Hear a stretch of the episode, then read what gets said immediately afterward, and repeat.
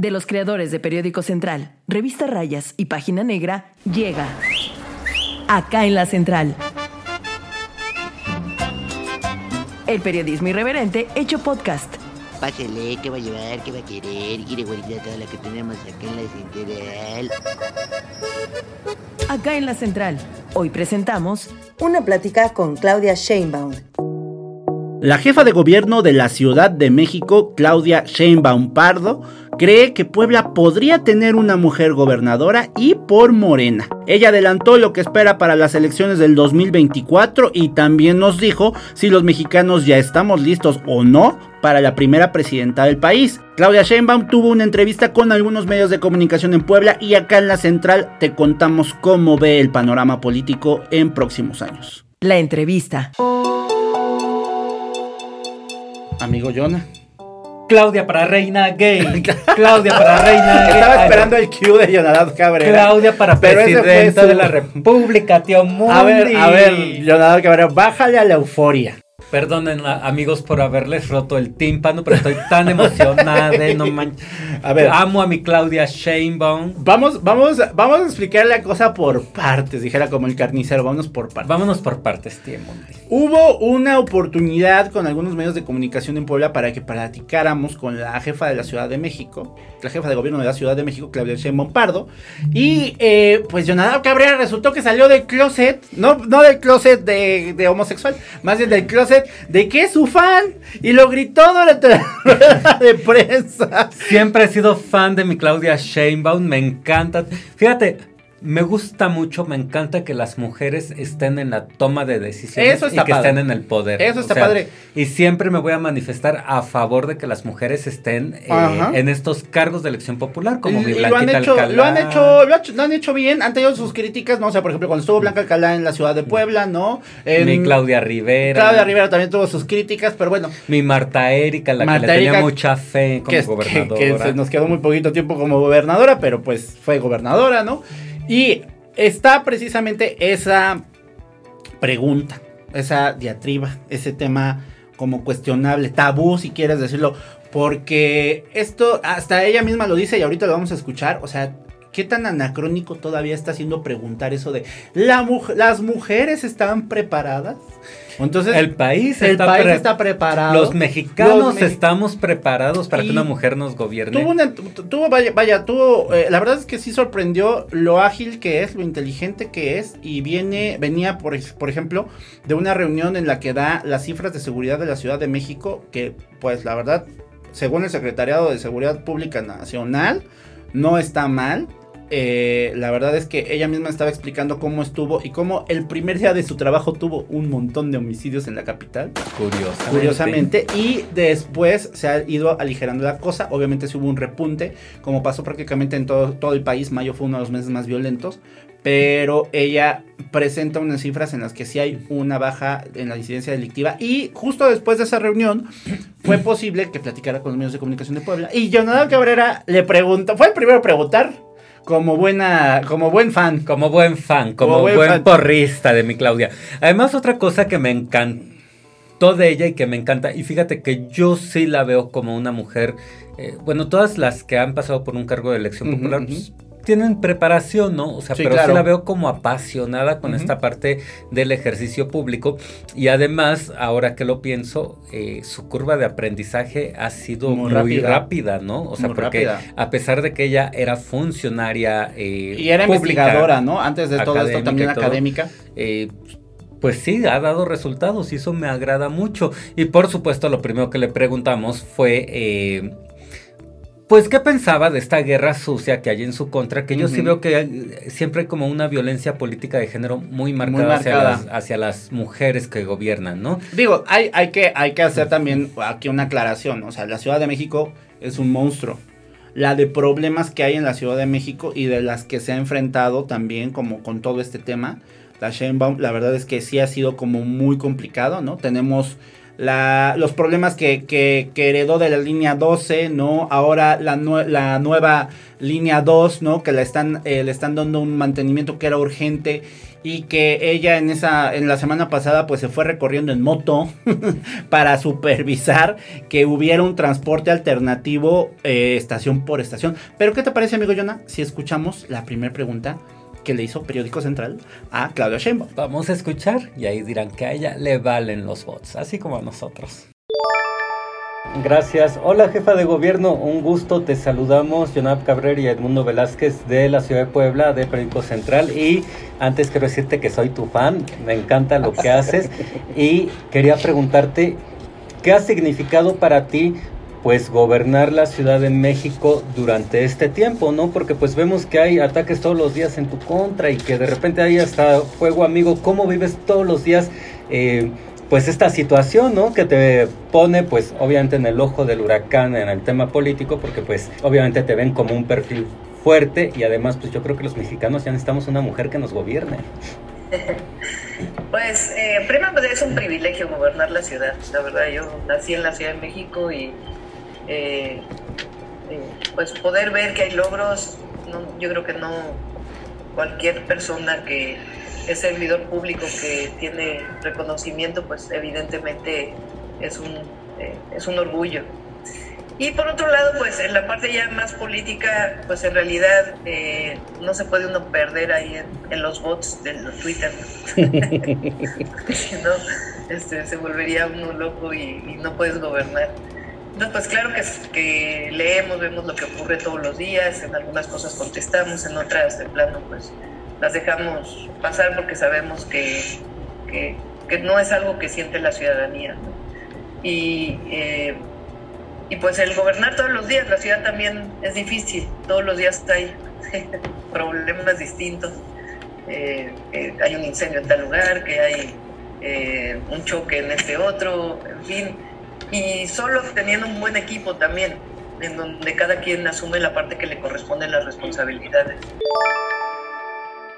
Ahí está la respuesta de Claudia Sheinbaum, amigo tío Mundi. Cuéntame qué piensas de esto. Y después se vino algo más interesante porque mi adoradísima Patti Estrada, quien quiero mucho y le mando otra vez besotes saludos, desde acá. Saludos. Este... Bueno, hay que, hay que decir eso. Patti Estrada de Grupo, de Grupo Oro, que también está eh, eh, pues como titular en Contrarréplica, ¿no? En el periódico Contrarréplica. Eh, yo creo que también de las, de las mujeres que pues, han sido y han abierto, bueno, es un parteaguas también su trabajo en, en medios de comunicación. Fue la más dura de toda la rueda de prensa. Estuvo bien, ¿eh? Estuvo bien porque le pregunta, y vamos a escucharlo en estos momentos, le pregunta precisamente qué pasa con la 4T, ¿no? ¿Qué pasa con Morena? Y esta relación complicada que están teniendo con eh, pues los grupos feministas, ¿no? que eh, pues este, esta queja que hay constantemente hacia la 4T porque el presidente de la República Andrés Manuel López Obrador pues ha tenido dos que tres comentarios despectivos para los movimientos qué pasa, ¿no? Si realmente no hay como un perfil, o más bien ella, ¿no? Siendo, siendo de, las, de, los, de los perfiles femeninos de, la 4T, Claudia Sheinbaum, ¿qué piensa sobre todo esto? Y esto fue lo que respondió. Oye, pero eh, antes de ir a, a, esta la respuesta, fíjate, a mí me gustó también en este sentido Claudia Sheinbaum y su respuesta porque es muy auténtica. Ah, sí. O sea, no finge ser alguien que no es. No, no, no, Y ella tiene su propia perspectiva de lo que pasa con los movimientos sociales y el movimiento feminista. Sí, exacto. y eso me gustó porque pues no es hipócrita, o sea, no es políticamente no es una correcta. Falsa, es esto que le llaman el fake minismo, ¿no? O sea, no es falsa feminista, ¿no? Y tampoco se quiere colgar forzosamente una lucha que no necesariamente es la de ella. O podría ser, pero es respetuosa, ¿no? Y, y además, o sea, eh, también súper ágil y trae como la perspectiva, como bien decías, de a ver qué es lo que está pasando. Y dijo, no, mi ciela, no se equivoquen. Porque... ¿Y, por qué no están a favor, digamos, de los movimientos violentos? Que es, digamos, lo que responde justo en esta... En esta eh, Escuchemos en este audio. Te pregunto, ¿cree usted que la encuesta va a ser un formalismo porque el presidente ya tiene decidido quién va a ser el candidato en el 2024? Eso por un lado. Y en el segundo, el gobierno federal, en mi percepción, no ha mostrado gran empatía por las mujeres. El tema de los feminicidios, la salud, las estancias infantiles, no han sido precisamente los temas de género que sean como prioridad en la agenda del presidente. ¿Qué haría usted diferente para lograr un clic con las mujeres, quitando esas promesas políticas que escuchamos cada campaña? Gracias, doctora. Yo creo en la encuesta y no creo que nada esté definido. Yo creo que se va a definir en el momento en que sea el proceso. Eh, de parte de, de, Morena, pues hay un proceso interno ahora y tendrán que definir, después de que venga este proceso interno, cómo será el proceso para definir la candidatura presidencial. Eh, y, y se ha mostrado en todos lados. La encuesta es una herramienta la verdad muy poderosa para poder definir una candidatura, porque al final estás preguntando al pueblo de México qué es lo que opina. Eh, es a través de una herramienta, pero no es ni a los militantes de Morena, ni a, sino es eh, quién eh, puede representar al partido, se le presenta, se le pregunta a todo el mundo. Y la verdad es que hasta ahora eh, ha sido un método muy importante y yo confío en él y sé que las cosas se van a dar bien y también sé que va a haber unidad eh, todos nosotros, se va a mantener la unidad y vamos a poner todos en la mira siempre la transformación por encima de todo. Eh, lo segundo, eh, que es, es el presidente de la República es el primero que tiene un gabinete paritario eh, es el primero que propone a una mujer en el Banco de México como gobernadora. Tiene una secretaria de Seguridad Pública mujer. Es el que más mujeres ha propuesto a la Suprema Corte de Justicia de la Nación. Eh, Morena fue el primero que propuso que las candidaturas a gobernadores tuvieran paridad. Hoy tenemos nueve gobernadoras, más que lo que había habido en la historia de México de gobernadoras. Entonces tienes una visión de igualdad y al mismo tiempo hay esta idea de que no hay empatía con, eh, con los movimientos de las mujeres. Yo creo que lo que no se está de acuerdo, y también lo he manifestado, pues es que haya movimientos violentos. Eh, y aún así, de todas maneras, no se ha reprimido a nadie. Eh, pero eso no quiere decir que no estés de acuerdo con que aumenten los derechos de las mujeres. De hecho, el, el grave problema de la violencia contra la mujer tiene que ver con un profundo machismo que todavía existe en nuestro país y además una, eh, una discriminación hacia la mujer en el fondo. Entonces, ¿qué tienes que hacer? Pues luchar por los derechos de las mujeres en todos los lugares en donde estés y por la igualdad, sus características, pero finalmente por la igualdad. Entonces yo creo que más bien de lo que uno no está a favor, pues es de la, del uso de la violencia, ¿no? de los grupos que usan la violencia como expresión política. Y aquí en la ciudad hemos hecho muchas cosas ¿no? para proteger a las mujeres. Somos la única entidad de la República, iniciamos con eso. Eh, yo hice una ley aquí, yo, bueno, la propuse al Congreso y se aprobó, que se llama El agresor sale de casa, porque siempre se habló de los refugios para las mujeres violentadas y la pregunta es, ¿por qué una mujer tiene que salirse de su casa si ella va a proteger a sus hijos? Pues el que se tiene que salir es el agresor, es el delincuente. Entonces, independientemente de la propiedad del hogar, a quien se le da prioridad de que se quede en la casa es a la mujer y se le dan medidas cautelares. Eso hicimos en la ciudad. Eh, hemos hecho cantidad de senderos seguros para mujeres, un banco de ADN para agresores sexuales. Eh, y por otro lado, eh, para una mujer violentada, está en una situación grave, se le da una atención especializada y le damos un salario mínimo para que pueda tener autonomía económica, de tal manera que pueda proteger a sus hijos, porque a lo mejor eh, el agresor sale de casa, pero la mujer no tiene con qué mantener a sus hijos. Entonces nosotros le damos recurso económico, además de capacitación para el empleo, formación. Y en la ciudad, por ejemplo, eh, yo no creo en la subrogación de las estancias infantiles. O sea, yo creo que en todo caso es el Estado quien debe proveerlas porque es parte de la educación inicial. Eh, yo soy hija de madre trabajadora y a los ocho meses me entré a una guardería del ISTE. Mis hijos, mi hija a los cuatro meses entró a una guardería del Instituto Mexicano del Seguro Social. Y eso no quiere decir más que, pues, que el Estado provee la posibilidad que una mujer trabajadora pueda seguir trabajando y pueda tener a sus hijos bien cuidados, bien alimentados y al mismo tiempo pues estar con amor eh, en, en, el hogar. Eh, lo que creo que está mal es esa mala privatización que se hizo de las estancias infantiles, pues que llevó a muchísimos problemas, incluida eh, la guardería BC. Y aquí en la ciudad lo que hicimos nosotros es que las, las, las estancias infantiles del gobierno de la ciudad las hicimos gratuitas, antes se pagaba. Y desde que yo llegué se hicieron gratuitas y eh, intervenimos todas. Son este, más de 200 para que tuvieran eh, buenas condiciones, incluidas las de las alcaldías y las del DIF. Eh, y por supuesto, pues tiene que seguirse ampliando la educación inicial, ¿no? Y aquí en la ciudad también mantuvimos eh, las escuelas de tiempo completo y tenemos un programa especial de alimentación en las escuelas de, donde participan padres y madres de familia. Ay, pues ahí está, tío Mundi. Ruda la, ruda la- buena la pregunta de Patty, hay que decirlo, necesaria, pero también buena la, la respuesta de, Mi, de mi la jefa de gobierno. Pati Estrada, por Saludos favor. A la, a la amiga Pati Estrada. Oye, Una buena mujer, amiga productora de la radio. Muy, muy- Seguramente que le dé mi salud, le va a dar mis saludos a mi Pati Estrada. Ah, ya, siempre. ya, claro. bueno, hay otro, hay otro, otro tema que se tocó, que es lo que decíamos al inicio de esta, de este, de esta entrega de acá en la central. Siempre se le pregunta lo mismo a las mujeres. ¿Está el país este, Preparado, para, una, mujer. Bueno, también se le preguntó a Claudia Sheinbaum con relación a esto. Y más bien, eh, como que menciona esto, ¿no? Que no es muy. No hay que. No hay que. eh, más bien, como que ya estamos pasando esa brecha, ¿no? O sea, ya pasamos esa brecha de preguntarnos eso. Ya estamos como, como ya chole con la pregunta. No lo dijo así, pero sí hubo una. eh, hubo, un tema como, como de necesario, ¿no? Al- al señalar que pues México está preparado. Es como si, ella misma lo dice, ahorita lo van a escuchar, como si estuviéramos este, preparados para que, que México estuviera preparado para ver lucha libre de mujeres, ¿no?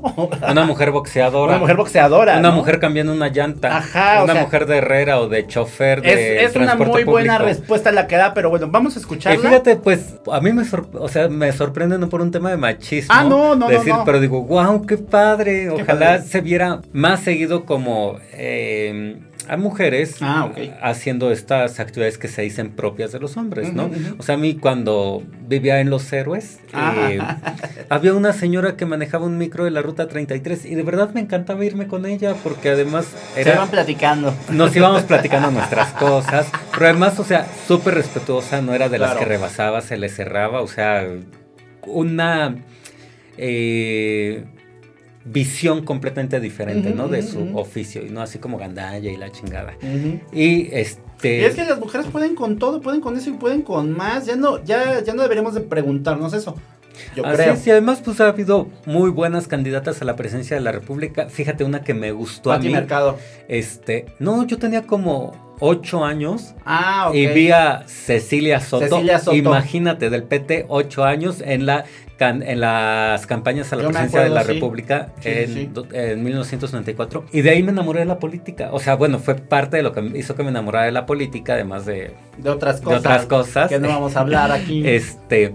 Y de ahí le fui siguiendo el rastro como a las mujeres en la política. ¿no? Pati Mercado. O sea, imagínate cuánto tiempo tenemos con candidatas a la presidencia de la República como para que sigamos preguntando si los mexicanos están preparados. Vamos a escuchar. Vamos a escuchar la respuesta de Claudia Sheinbaum.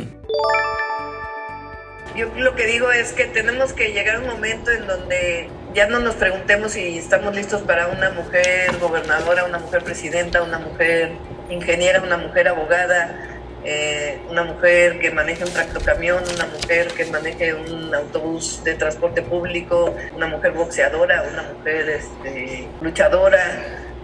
Es decir, en la medida en que vayamos entendiendo eso eh, en nuestro país y se vuelva una normalidad, eh, también va a desaparecer mucha desigualdad. O sea, yo creo que claro que está México preparado para una mujer presidenta y tiene que estarlo además porque de otra manera pues vamos a seguir repitiendo eh, una visión en donde las mujeres estamos destinadas a unas cosas y a otras no. y una visión de igualdad es completamente distinta. Pues ahí está la respuesta de mi Claudia Sheinbaum. Contundente, Muy contundente. Muy educada. Toda una damita.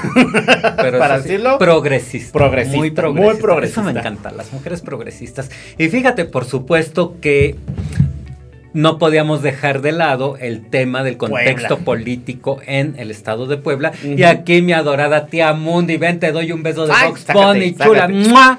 Este. Le preguntamos qué es lo que ve, ¿no? O sea, cómo ve el panorama poblano, qué ve de los cuadros. No quiso dar nombres, No quiso dar nombres intencionalmente, pero dijo que los reconoce. que reconoce a muchos. que está bien al pendiente de lo que pasa en Puebla, que Puebla es un estado clave para el 2024, Ujú. muy clave y yo creo tan clave que andan operadores eh, de los perfiles nacionales que suenan para la presidencia de la República. Muy movidos. muy movidos acá en el estado. Y ella nos decía, conozco Puebla porque en 2012 le co- tocó coordinar la campaña de López Obrador Acá. u operarla aquí en Puebla, en el estado, en Entonces- Tecamachalco, Tehuacán y recorrió Y parte. si le tocó Tecamachalco, le tocó pues el, el- la zona del Triángulo Rojo, que sabemos no es, no es nada sencillo, ¿no? Tehuacán también es una zona muy complicada. Eh, no solamente por asuntos de seguridad, ¿no? Por asuntos de, de- de usos y costumbres para que la gente eh, vota, que la gente vota por allá, ¿no? Entonces, yo creo que sí tiene bien medido el Estado, ¿eh? Muy bien muy medido. medido. o sea, está al pendiente de todo lo que pasa por acá. Y algo muy importante que te nos dijo Es- es, cuéntanos, tío Mundi, ¿qué te ¿Quién responde? es la, o sea, o quién podría ser, o si podría ser, eh, bueno, uno, eh, que Morena volviera a quedar como principal fuerza en Puebla, y dos, que pudiera tratarse incluso de una mujer, pero bueno. Así es. Vamos a. Entonces, eh, yo creo que sí hay grandes probabilidades de que en Puebla también haya una candidata de Morena al gobierno del estado. Por supuesto, no nos quiso dar nombres, pero uno que recurre al chismógrafo y que es bien observador, Sabemos, ya vimos sabemos quiénes son por sus dónde va, amigas. sabemos por dónde va, pero bueno, vamos a escuchar la respuesta y, y- y seguimos acá, acá en la central con esta entrevista con Claudia Sheinbaum. Yo creo que Puebla eh, pues tiene todas las oportunidades de, en, el, eh, en su momento de quedarse Morena gobernando. Creo que no quisiera decirlos, pero hay muchos compañeros y compañeras de primera. En el 2012 el, hoy presidente nos mandaba, cuando yo era académica, nos mandaba a distintos lugares a apoyar. Y en el 2012 estuve trabajando cerca en Puebla, particularmente la zona de Tecamachalco, Tehuacán, toda esa zona eh, la conocí, la recorrí. Y Puebla es un estado muy rico, ¿no? Tiene por supuesto toda su parte agrícola y tiene también zonas industriales eh, y yo creo que es eh, pues un estado clave no solamente por el tamaño de su población, sino también por la riqueza que tiene. Y, y, el gran tema pues de poder desarrollar con sus distintas características todo el potencial que tiene un estado tan rico como Puebla. Y yo creo que sí se va a quedar con, se va a quedar guinda. Ay, pues así Muy las bien, cosas. Ay, mi Claudia. Sheinbaum. Bendito Dios que estás tan al pendiente de, De Puebla, Puebla. reina chula. Tan cerca de Puebla, también aquí a dos horas de Ciudad de México. y mira, y si no se le hace a mi Claudia Sheinbaum para la presidencia de la República, yo la propondré para reina gay. Ah, es lo que le dijo Jonah en la, en la rueda de prensa, no se, no se quedó con las ganas, porque algo que, bueno, que también se le preguntó fue eh, esta, eh, pues, este apoyo, esta coordinación de la Ciudad de México para mantener un evento como es la Marcha del Orgullo que ocurrió el pasado, el pasado mes de junio y que conglutinó por lo menos las cifras más conservadoras, dicen 250 mil personas. Hay quienes dicen que un millón de personas entre el Zócalo y la Avenida Reforma. Dicen que esa podría ser una medida más aterrizada. La verdad es que eh, había mucha gente. Y lo curioso fue que de los, de los partes oficiales, ¿no? Y es lo que le pregunto ahí, solamente hubo un robo de celular.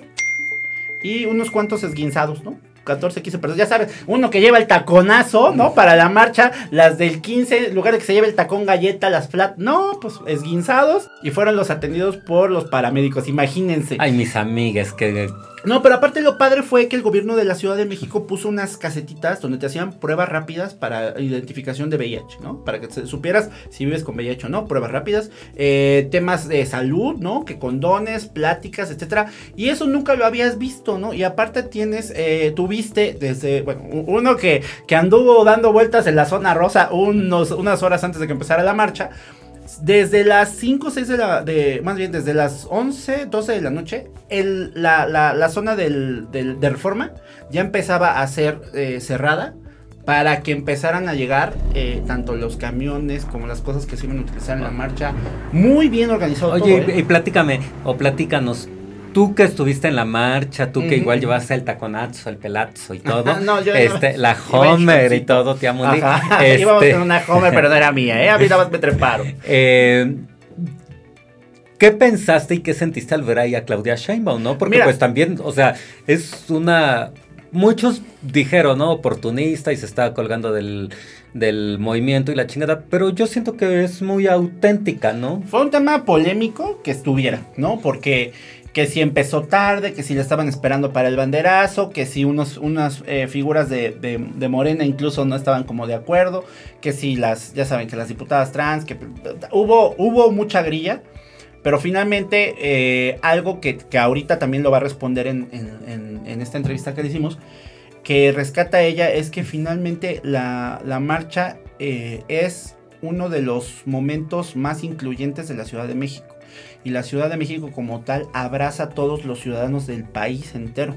Entonces también algo padre fue ver que por fin una autoridad del calado de... Porque yo no me acuerdo de algún otro jefe de gobierno que haya ido por ahí a dar el banderazo. Ni, no me acuerdo ni de Marcelo Ebrard, de hecho. No. O sea que era como, digamos, como el de más de vanguardia. O Mancera, ¿no? O- Mancera no, no nunca estuvo en una No, marcha, pero sí pero- hacía como eventitos. Y sabemos, sabemos que sí abrazaban a la comunidad, pero nunca alguien encabezándola. Entonces, hubo sus críticas, ¿no? Que, que, que si unas organizaciones a favor de la Sheinbaum estaban al principio, que si le estaban esperando horas para que diera el banderazo, pero por fin una figura de ese peso está participando, ¿no? O sea, cuando ya tienes en otros países, por ejemplo en Canadá, ¿no? Al primer ministro abriendo la marcha gay con el movimiento. Y no es un asunto que yo crea que, se tengan que colgar. Ella misma lo explica. Es más bien un asunto de, de inclusión. Hasta ella, ella también, eh, yo creo que lo, lo maneja bastante bien. No es un tema de tolerancia porque no se trata de tolerar, sino que eh, la Ciudad de México está abierta para todos los ciudadanos. Ese es el mensaje. Y qué bueno. Y qué padre. Y además también es tan auténtico que, como dices, es la primera vez que se ponen estos, eh, estos servicios de atención Para eh, los ciudadanos para todos los Sí, o visitantes sea, y además día. padre porque no solamente es vengan a la marcha, vengan al desfile, a la relajo. caravana, al relajo, al desmadre. A ver, también estamos procurando la Exacto. salud, estamos dando pláticas, estamos haciendo una conciencia, porque precisamente el movimiento eh, LGBT va más allá sol- simplemente de la marcha o del desfile, ¿no? Y ella misma lo dice, ya son identidades, es un tema plural. No es un tema de solamente la gente gay. No, es de la gente trans, de la gente bisexual, de, de la gente de lesbianas, todo, todo, todo. ¿no? Entonces, vamos a escuchar lo que nos respondió sobre la marcha gay. Escuchemos. A mí no me gusta la palabra tolerancia, porque tolerancia mantiene este como Un tinte negativo. Sí, Como es el- muy incluyente la Ciudad de México, de enorme respeto, de diversidad de todo tipo y particularmente eh, la marcha del orgullo se ha vuelto un ícono en la ciudad. Eh, al principio, hace más de 40 años, 40 años, era una marcha muy pequeñita, ¿no? Eh, y tenía una esencia reivindicatoria. Después se volvió ya muy comercial, como parte del turismo y de, de zonas de la ciudad. Y ahora tiene las dos características, ¿no? Además, pues con toda la diversidad, antes eh, se hablaba solo del orgullo gay y ahora pues es eh, un orgullo diverso. La Ciudad de México es de una enorme solidaridad. Sus habitantes somos únicos en el sentido de que quizás se han vivido tantas tragedias históricas y al final hemos aprendido a vivir con ellas y nos abrazamos y nos damos la mano siempre. Aquí hay un temblor y todos salimos a ayudarnos, hay una, creo que en general en todo México, ¿no? pero particularmente la ciudad que, que gobierno, eh, en la pandemia pues, no nos podíamos abrazar y dar la mano, pero sí nos apoyamos como familias para poder salir adelante. Y eso se manifiesta cada vez más en la vida cotidiana de la ciudad, ¿no? Hicimos algo en la pandemia eh, para evitar cerrar los restaurantes, que fue Ciudad al Aire Libre. Entonces sacamos a, o sea, sin prácticamente con pura autorregulación, eh, ciertas normas, a los restaurantes a salir a la calle. Sí. Y es increíble la vida de la ciudad. Eh, en distintas zonas, desde el centro histórico, este, bueno, lo que es la Roma, la Condesa, todas estas zonas, pero muchas otras zonas de la ciudad, en donde los restaurantes se fueron a las placitas, a la calle, a la banqueta, y eso ha hecho una vida de mucho encuentro y mucha solidaridad. Y ayuda también a la seguridad pública, porque cuando la gente retoma las calles, pues también eh, hay menos, parecería distinto, pero no hay menos inseguridad. Entonces, pues eso se nota cada vez más en la ciudad. Yo creo que es un asunto de alegría. Aquí estamos escuchando música porque viene la maldita vecindad del sábado. Entonces, y en efecto, hay conciertos masivos y, y la seguridad no tiene problema. Nosotros te organizamos la marcha No, no gay me aquí en. Puebla. No Muchas gracias. Ay, mi tía Mundi, Ya, pues así Jonah ya está este repaso. a Claudia Sheinbaum. Si no gana la presidencia de la República, si no me la manda Morena para candidata, podemos aventarla de, De reina gay. Bueno, pero además, fíjate, todos los, si todos los gays votáramos por ella, pues son, somos este más de 5 millones de gays según Ya el lo dijo conteo el del INEGI, INEGI. ¿no? Entonces, o sea, bien. eh, Medido y bien medido. O sea, Aquí todo un mi estado. Mira, mi Gómez, Claudia. Hasta los ojos hizo de, de bebito fiu fiu. Mira, mi Claudia, si no se hace esto, invadimos cualquier estado de los más pequeñitos y tenemos así Claudia Casa de la población para Tlaxcala. Sí, exacto. Así. Colima. ¿Cuál otra te gusta? Les conquistamos Tlaxcala, Colima, Morelos. Morelos, algo así. Pero bueno, ahí estuvo la entrevista con Claudia Sheinbaum, la jefa de gobierno de la Ciudad de México, que pues como sabemos es uno de los perfiles que suena y suena fuerte para la eh, pues próxima contienda por la República, por el gobierno de la República del país de México, pues.